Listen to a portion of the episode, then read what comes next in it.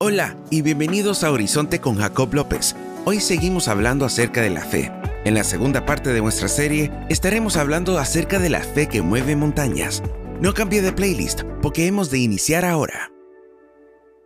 En esta segunda parte de nuestra serie sobre la fe, exploraremos el poder de la fe para mover montañas, como Jesús enseñó en Mateo capítulo 17, verso 20. ¿Cómo puede nuestra fe superar los obstáculos de la vida?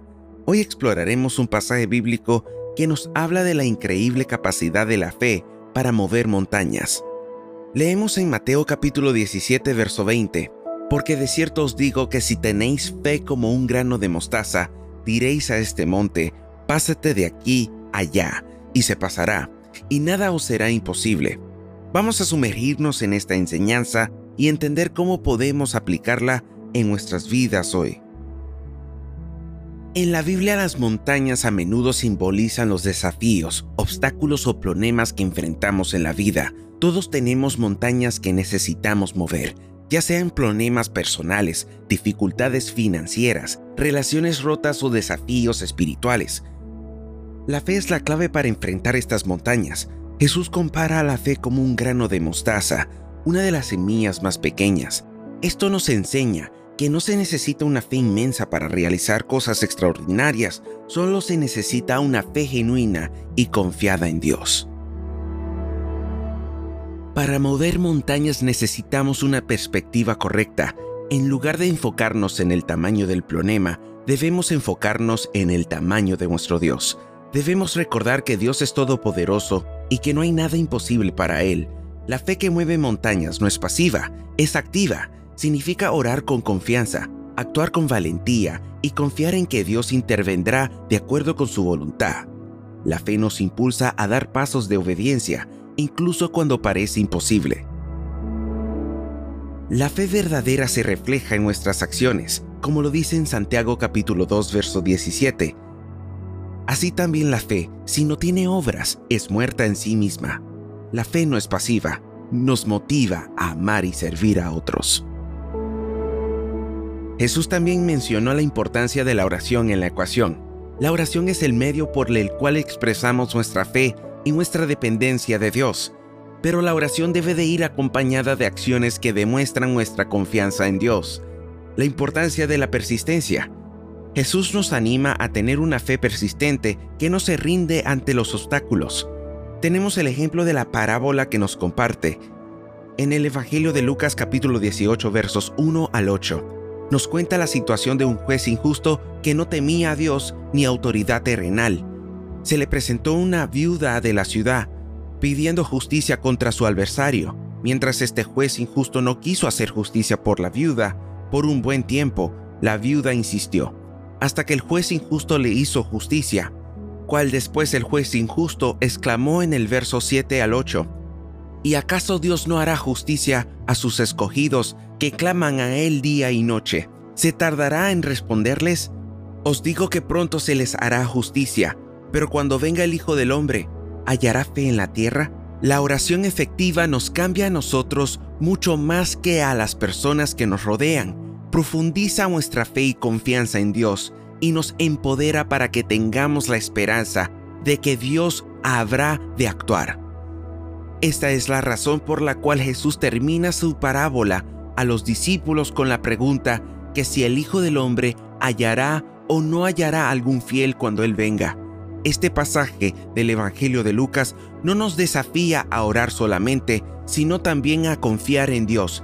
Si la justicia que procuramos no llega de inmediato, ¿tendremos suficiente fe para esperar hasta que ocurra un cambio? Sino confiar en el Dios que hace posible lo imposible. Es fundamental recordar que la fe que mueve montañas no busca satisfacer nuestros deseos egoístas, sino cumplir con la voluntad de Dios. Nuestra fe debe de estar alineada con su plan y propósito para nuestras vidas. Tenemos el ejemplo de Job, que a pesar de estar pasando momentos terribles en su vida, él decidió confiar en la voluntad de Dios, como lo vemos en el pasaje de Job, capítulo 19, verso 25 al 27. Yo sé que mi Redentor vive, y al fin me levantará sobre el polvo. Y después de deshecha está mi piel, en mi carne he de ver a Dios, al cual veré por mí mismo, y mis ojos lo verán, y no otro, aunque mi corazón desfallece dentro de mí. A lo largo de la historia y en nuestras vidas personales, podemos encontrar testimonios de personas cuya fe movió montañas. Estos testimonios nos inspiran a creer en el poder de Dios. Fe que aún pasado el tiempo de vida de aquellos que oraron, tuvieron una fe que trascendió el espacio del tiempo, como Jacob y José, que son mencionados en el libro de los Hebreos, capítulo 11, verso 21 al 22. El autor hace recapitulación sobre cuando Jacob, ya por partir, el patriarca del pueblo israelita, bendice a sus hijos y adoró sobre el extremo de su bordón, para después, José, más adelante, al morir, hace mención de la liberación del pueblo de Israel de la opresión egipcia, además da orden sobre dónde deberían de estar sus huesos. Veremos cómo estos hombres, sin tener conocimiento exacto de cómo iban a ser las cosas en el futuro, oraron y profetizaron en el nombre de Dios. Así dieron testimonio de que creyeron en Dios, el autor de la historia de la raza humana. Queridos hermanos y hermanas, la fe que mueve montañas es una fe que confía en el poder ilimitado de Dios. Ora con confianza, actúa con valentía y busca cumplir su voluntad. Hoy, enfrentemos nuestras montañas con una fe activa y confiada. Recordemos que, con Dios a nuestro lado, no hay montaña que no podamos superar. Encomendemos nuestras preocupaciones, desafíos y sueños a Él y veamos cómo su poder trabaja en nuestras vidas. Que esta fe en acción sea la característica distintiva de nuestras vidas. Padre Santo, Padre Eterno, en esta hora te pido por nuestro amado oyente que está escuchando, ha recibido esta palabra que tú has dado, esta fe inmutable, esta fe que mueve montañas y que se alinea hacia tu voluntad. Te pido, oh Dios, que sean edificadas las vidas que están oyendo en esta hora, que su fe no falle, que su fe esté cimentada y puesta sobre la roca incomovible de los siglos, la cual eres tú, amado Jesús.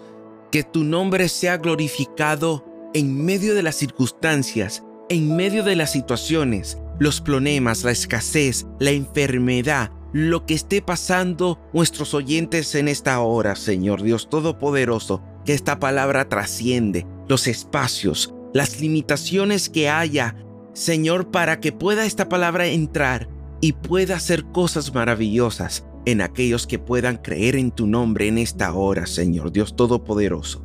Te lo pedimos todo bajo tu nombre santo, en el nombre de Jesús. Amén y amén. Esto ha sido Fe que mueve montañas. La próxima semana estaremos hablando acerca de creciendo en la fe. Gracias por escuchar Horizonte. Esperamos que este podcast haya sido de bendición para ti. No se olvide de suscribirse y compartir esta bendición con otros. Nos encontraremos en una próxima oportunidad si Dios lo permite. Que el Señor te bendiga.